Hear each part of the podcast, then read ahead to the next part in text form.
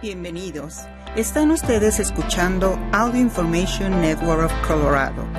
Esta grabación está destinada a ser utilizada únicamente por personas con impedimentos para leer medios impresos. Gracias por acompañarnos en oración semanal. Mi nombre es Waldemar Pérez. Este pasaje que leeremos hoy es bastante largo y se compone de dos partes.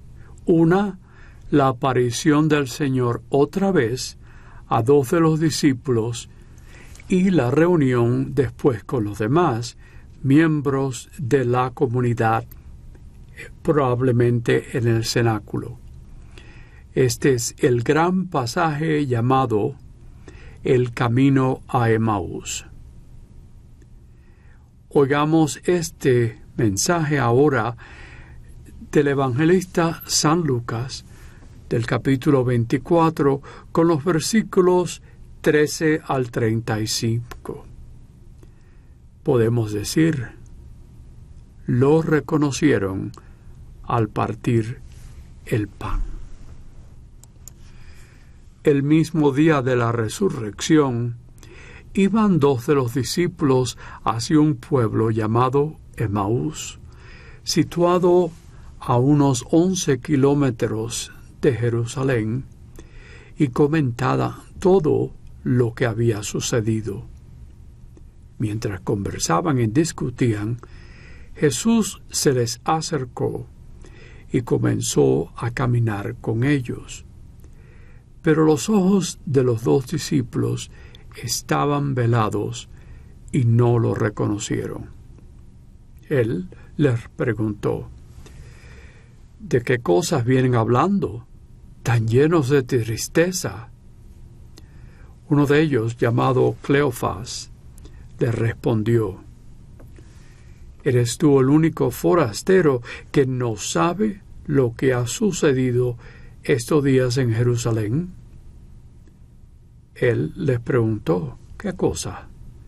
Ellos le respondieron, lo de Jesús el Nazareno, que era un profeta poderoso en obras y palabras, ante Dios y ante todo el pueblo.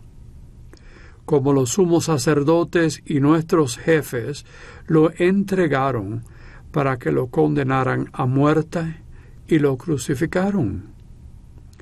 Nosotros esperamos que Él sería el libertador de Israel, y sin embargo han pasado ya tres días desde que estas cosas sucedieron. Es cierto que algunas mujeres de nuestro grupo nos han desconcertado, pues fueron de madrugada al sepulcro. No encontraron el cuerpo y llegaron contando que se les había aparecido unos ángeles que le dijeron que estaba vivo. Algunos de nuestros compañeros fueron al sepulcro y hallaron todo como había dicho las mujeres, pero a él no lo vieron. Entonces Jesús les dijo, qué insensatos son ustedes y qué duros de corazón para creer todo lo anunciado por los profetas. ¿Acaso no era necesario que el Mesías padeciera todo esto y así entrar en su gloria? Y comenzando por Moisés y siguiendo con todos los profetas, les explicó todos los pasajes de las Escrituras que se referían a él. Ya cerca del pueblo a donde se dirigían, él hizo como se iba más lejos. Pero ellos le insistieron diciendo Quédate con nosotros, porque ya es tarde y pronto va a oscurecer. Y entró para quedarse con ellos. Cuando estaban en la mesa, tomó un pan, pronunció la bendición, lo partió y se lo dio. Entonces se les abrieron los ojos y lo reconocieron. Pero él se les desapareció. Y ellos se decían el uno al otro, con razón nuestro corazón ardía mientras nos hablaba por el camino y nos explicaba las escrituras. Se levantaron inmediatamente y regresaron a Jerusalén, donde encontraron reunidos a los once con sus compañeros, los cuales les dijeron, De veras ha resucitado el Señor, y se le ha aparecido a Simón. Entonces ellos contaron lo que les había pasado por el camino y cómo lo habían reconocido al partir el pan. Palabra de Dios. Dos peregrinos vuelven a sus casas después de la muerte de Jesús. Un tiempo que pasaron en Jerusalén, pero ahora desalentados después de lo que pasó, ya que Jesús había sido una persona importante en sus vidas. ¿Qué hacer?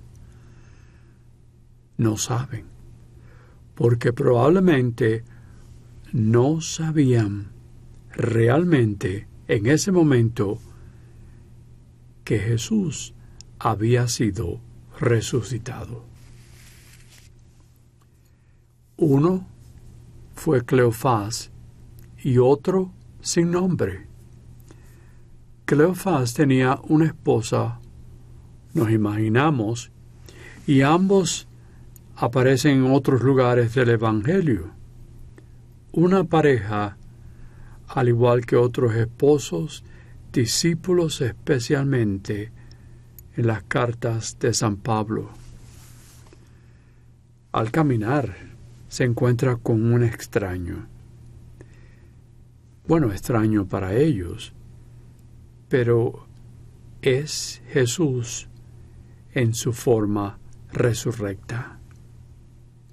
Ellos le dicen lo que pasó en esa semana, donde millares estuvieron presentes para la Pascua judía. Ellos durante la terrible crucifixión. O sea que lo que hicieron fue un resumen de los acontecimientos pasados en la última semana. Algo que Jesús les pregunta de una manera interesante cuando les dices, ¿de qué cosas vienen hablando? tan llenos de tristeza. O sea que Jesús les demuestra por lo que están haciendo ellos la tristeza que tenían en ese momento. Y Jesús, el Cristo resurrecto, de manera furtiva, no les dice que lo supo, que él lo supía, más que por de otros que lo habían oído, sino que lo había hecho o le había pasado personalmente. O sea, si pensamos con lo que pasaba, era una bienvenida. Extraños los tres en que se presentan a ser, a convertirse a una comunidad pequeña. Ellos evocaron la figura de Jesús y lo que en Nazaret, su comisión en Galilea hasta la pasión y muerte. Pero ¿qué hace Jesús? Comienza diciendo, como un lector, y les explica las palabras de los profetas con sus mensajes pertinentes al Mesías. Quizás muchos de los salmos, sus palabras de qué insensatos son ustedes. Esa palabra no quiere decir ustedes son idiotas, sino simplemente que ellos no entendían. Pero ahora Él los hace entender, los interpreta como si fuera una homilía o un sermón.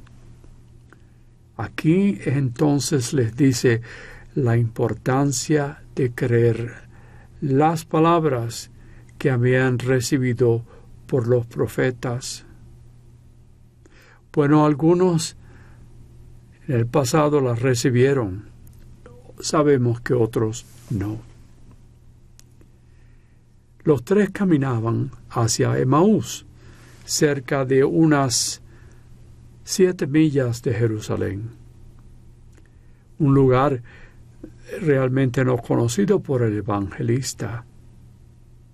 Y Lucas no tiene mucho conocimiento de su geografía. Sin embargo, por ese tiempo, lo bastante para hablar y conocerse bien. Y cuando llegan, de manera típica de cortesía oriental, ellos lo invitan a que pase con ellos la comida, la cena, ya que era bastante tarde y deseaban o todos comer juntos. Ellos insistieron a que Jesús que se quedara y él, el Cristo, lo hace. Una hospitalidad muy generosa, algo que esperamos en cualquier comunidad, sea pequeña, sea grande. Cuando le dicen, quédate con nosotros, probablemente sin saberlo completamente, su manera de ser los hacía decir que querían que Él se quedara con ellos. Después, cuando estaban en la mesa, el Cristo asume su papel de anfitrión. Alguien que no conocen, no como un huésped, sino como un anfitrión. Él tomó el pan, pronunció la bendición, lo partió y se los dio.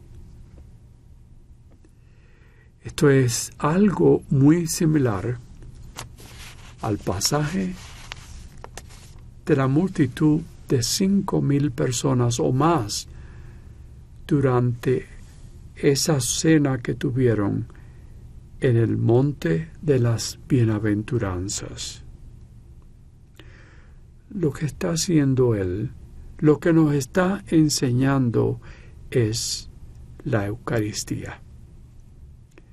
Esa multiplicación de los panes, una figura eucarística al verlo tomar el pan y repartirlo, se le abrieron los ojos y de pronto reconocieron a su Maestro.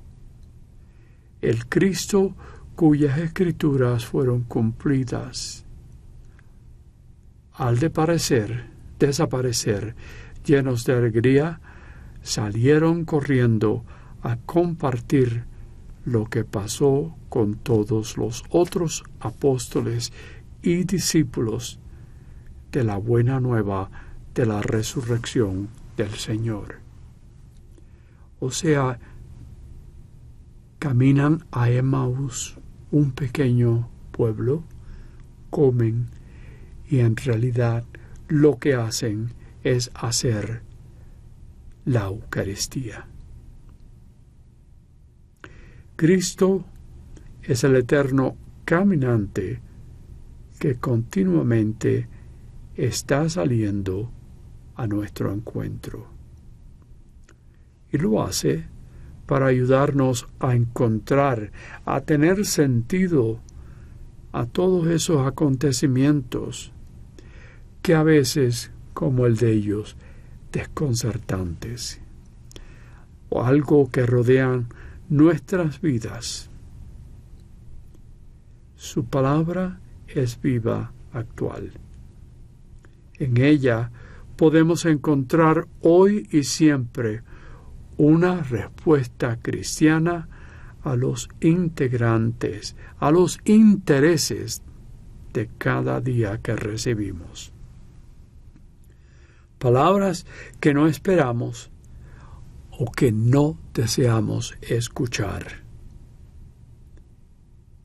A veces esas palabras nos hablarán de cruces, de renuncias, de la necesidad de perder para poder ganar. Oh, y la necesidad de morir para poder resucitar. Leer las escrituras.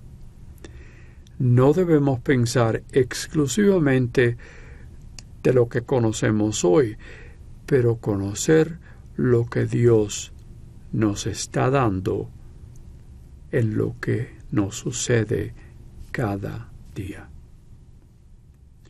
Caminantes a nuestro Emmaús, cualquiera que sea, y no acompañados o iluminados a Cristo.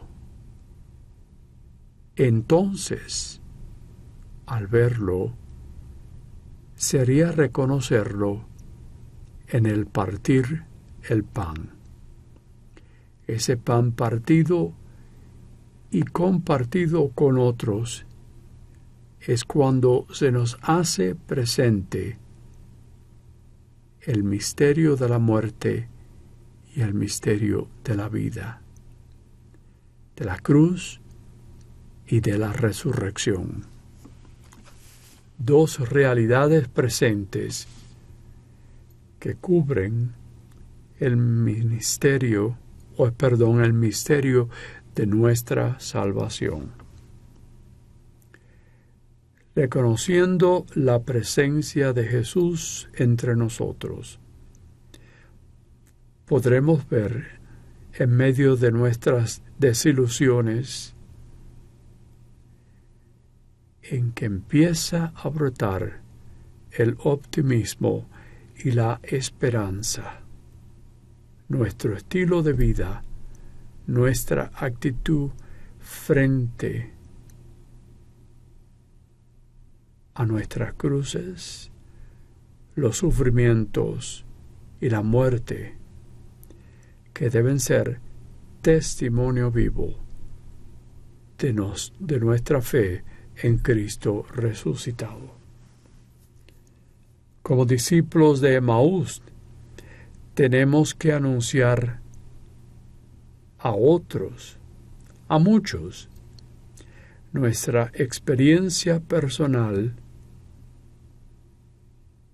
que tenemos del encuentro del extranjero, de el Cristo resucitado. Nosotros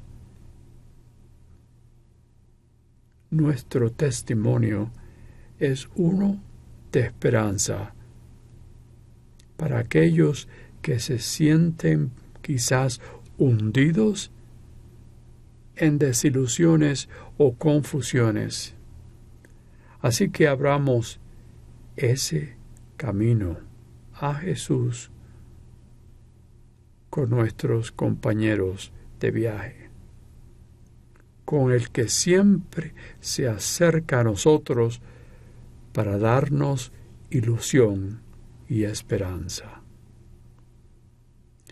Nos sentimos identificados de alguna manera con esos que encontraron al Cristo Jesús. Nosotros los que encontramos a ese Cristo resucitado? Amén. Y aquí tengo una llamada, una oración primaveral de la mujer que conozco como Joyce Rupp. Esta oración la he traducido. Siempre renovador y energizante Dios, ven, mueve mis pies y mis manos que están durmientos. Despierta mi oración cansada, revive mis esfuerzos, esfuerzos bajos de nuestra de algo que cuidamos. Canta una esperanza a nuestra cansada alma. Limpia mi actitud polvorienta y desechada con la lluvia que das de tu visión. Ve, entra en mis raíces y penetra mi fe con una nueva vibración de tu gracia. Despolva esas hojas secas que denotan nuestro egoísmo. Ayuda a desquitar mis dificultades, calienta nuestras relaciones personales para que surjan con un nuevo amor. Limpia lo que es tan desecado con el viento de tu presencia liberadora. Empújame, aliéntame.